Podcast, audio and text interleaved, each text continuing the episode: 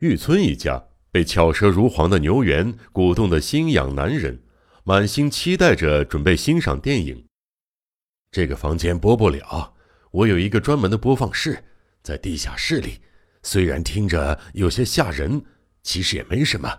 那边不管白天黑夜都漆黑一片，当播放室再适合不过了。摄影设备都安放好了，荧幕也直接挂在地下室的墙壁上了。听说在地下室里，众人更是好奇不已。年轻兄妹的胃口瞬间被提了起来，好像就要窥视到另一个别样的世界。在牛元的引领下，众人走进客房隔壁的一个空房间。打开橱柜后，底板竟是活动的，可以掀起来，下边即是通往地下室的楼梯。总觉得怪阴森的，哈哈。玉村笑道：“有种疯狂的感觉吧？或许这栋屋子原本住着赌徒呢。”牛元像开玩笑似的回答，大步走下楼梯。见主人这般泰然自若，大伙尽管内心有些忐忑。总不能怀疑其中有什么阴谋，遂跟在他身后鱼贯而下。来到地下室后，看到台阶尽头立着一道坚固的铁门，外面堆满砖头，不知道是用来做什么的。约六张榻榻米大的地下室里，视线所及之处全是红砖，不论天花板、地板或四面墙壁，都以老式红砖砌成。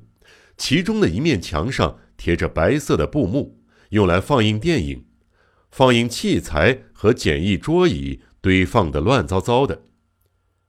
牛元将机器安置在一个像是小茶几般的台子上，并准备放映。一切就绪后，便请众人坐下。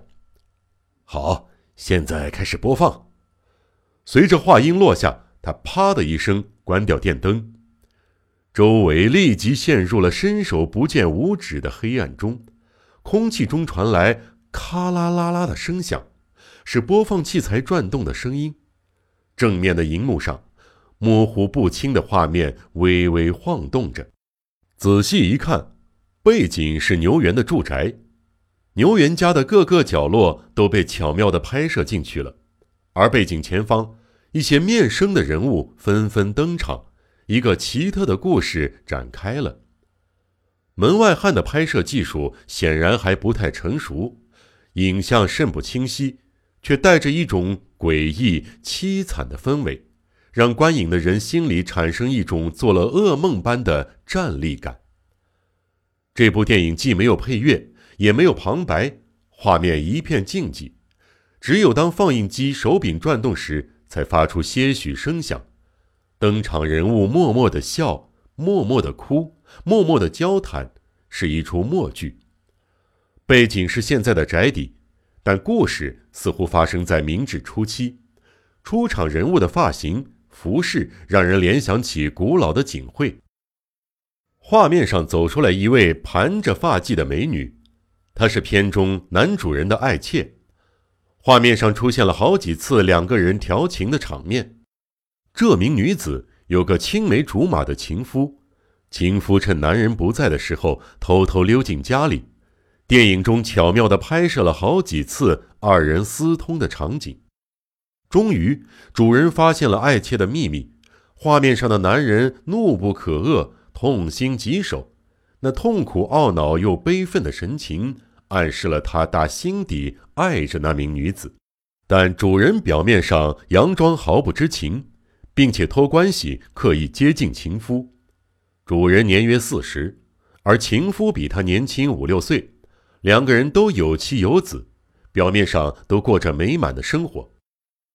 掩饰恨意的诡谲笑容，看不透对方真意的惴惴不安的表情，在画面上交错出现。女人仍秘密与情夫往来，男主人却在同时买下了一栋豪宅。并命人在宅子底下挖建了一间地下室，正是众人此刻在看电影的地方。从这个时候开始，观众脑中产生骇人的错觉，电影与现实不可思议的相互叠加起来。画面中，地下室的建造工程几乎快竣工了，只剩下不到半平大的红砖墙尚未砌成。不知为什么，主人命工人结束工程，并要求他们即刻离开工地。待所有的工人都离开后，主人自己拿起铁锹挖掘未完成的墙壁，眨眼间就凿出一个泥窟。明治时期罕见的地下室，来自异国的红砖，还有不停挖掘一个不知道有什么用途的泥窟的长发男子，这是多么令人匪夷所思的景象啊！不久，一个仅能容纳一人的洞穴竣工了。男子呆呆地瞅着洞穴，脸上露出阴险的笑容。他走出地下室，换上干净的衣服，坐在客厅里静静地等待。那个客厅就是看电影的众人先前用餐的地方，虽然没看到西式家具，仅摆着坐垫儿和烟灰缸，但显然是同一个地方。就在这个时候，大概是事前约好的，情夫登门拜访，酒菜依序端到主客面前，形式不同，但确实是与今晚如出一辙的晚宴。啊，用餐后。他肯定会把客人引到地下室，就像刚才牛原带我们过来时的一样。众人心中料想的果然没错。一会儿后，主人起身，带着他恨之入骨的情夫到隔壁的房间，接着打开一样的柜橱，掀开一样的底板，顺势走下一样的通往地下室的阶梯。荧幕上的情节按刚发生的事情顺序进行着。这究竟是刻意还是偶然？如此巧合，岂不叫人怀疑？室内的场景大概有专业的灯光师帮忙，连明暗对比都拍摄得非常巧妙。主客双双醉得步履蹒跚，主人不怀好意的放声大笑，浑然未觉的客人也跟着笑了起来。画面上出现两名醉汉的特写。主人指着刚挖好的洞穴。客人误以为那是通道，就走了进去，接着脚下一个踉跄，便摔倒了。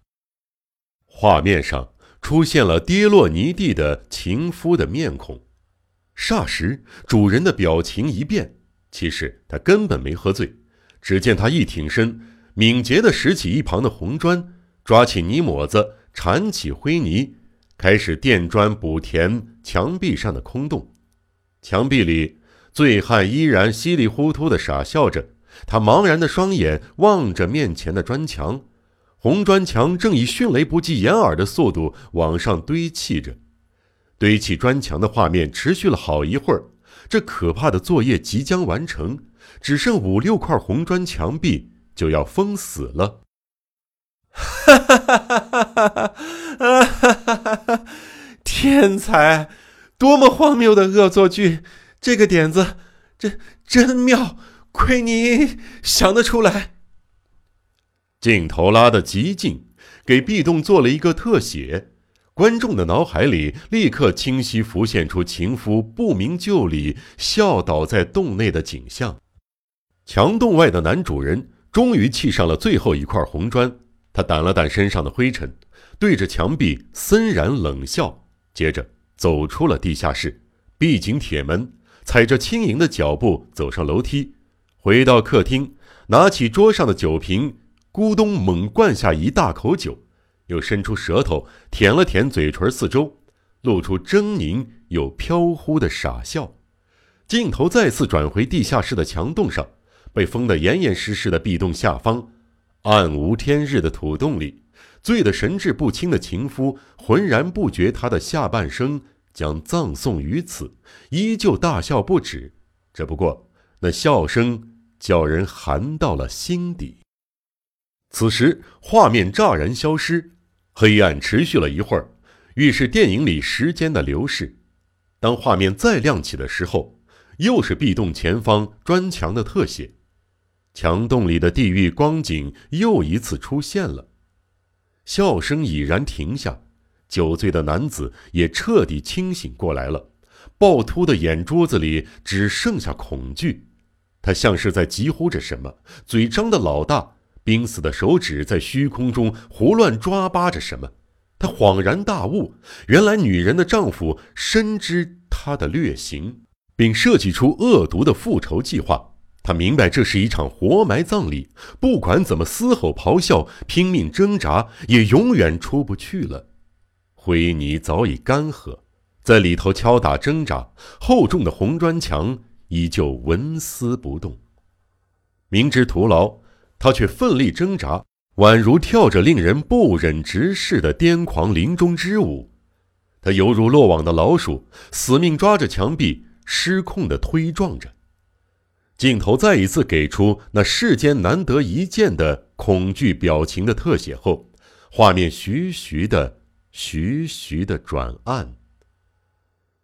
让人心里发毛的影片终于结束放映了，地下室里依旧一片黑暗，观影的人震撼过度以致开不了口，死寂的沉默持续数秒。不久，牛原异常傲慢的话声响起。玉村先生，你明白这部电影的意义了吗？一股恐惧的预感涌上心头，玉村浑身颤抖，连回答的力气都没有了。不明白吗？那我来告诉你吧。五十年前，画面中被封进这地下室墙壁里的悲惨男子，不是别人，正是我的父亲。而当时执行这惨绝人寰复仇大计的，正是令尊信右卫门。或许你完全不知情，但你至少曾耳闻奥村元次郎抛弃通奸的妾室之后，其妾便下落不明的事情吧？所有的人都认定元次郎是因为犯下了不可饶恕的罪行而自行消失的，谁也料不到。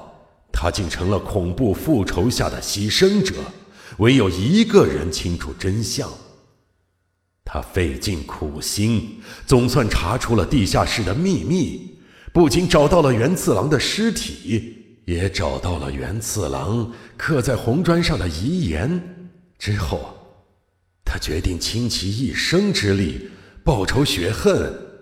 那个人是谁？不必说，你也知道吧。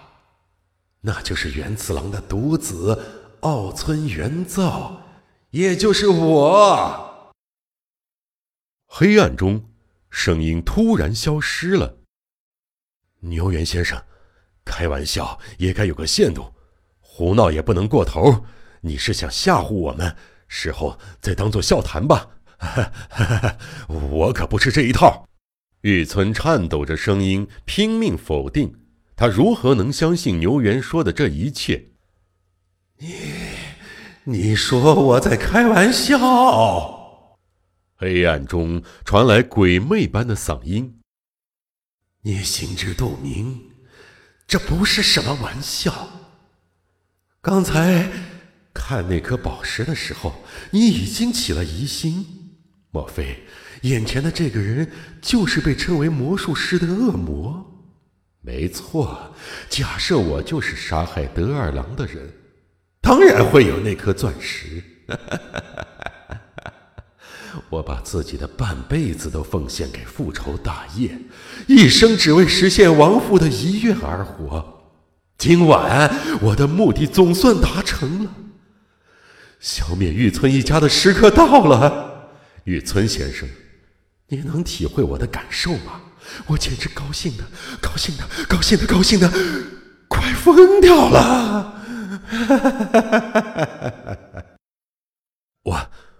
我，什么都不知道，我的孩子更与此事没有任何瓜葛。父辈的仇恨没有理由让子孙后代承受。你丧失理智了，根本是疯了。我们跟你的复仇没有任何关系，你怎么能来折磨我们呢？玉村拼命的抗辩。你想知道原因吗？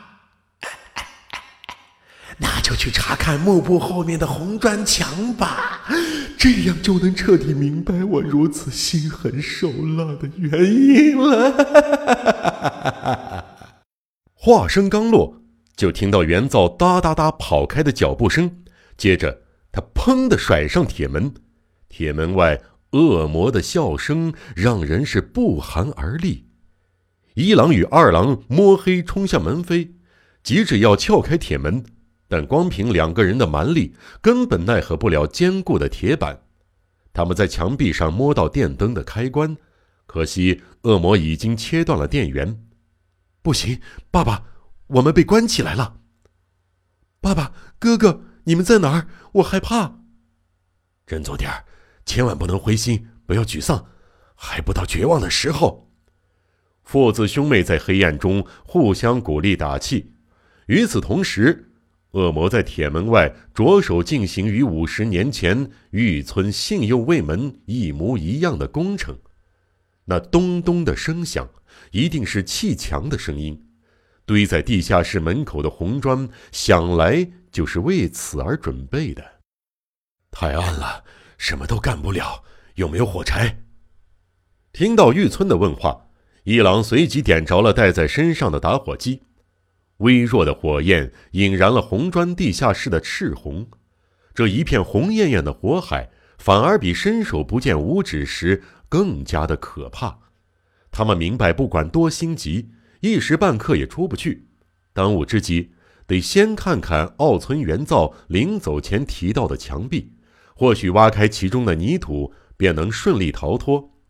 思及此，玉村借着一郎手里微弱的火光，走向墙边儿扯下垂悬着的布幕，只见后方的红砖墙上有不少灰泥已经剥落了下来，墙上的砖很容易就被取了下来。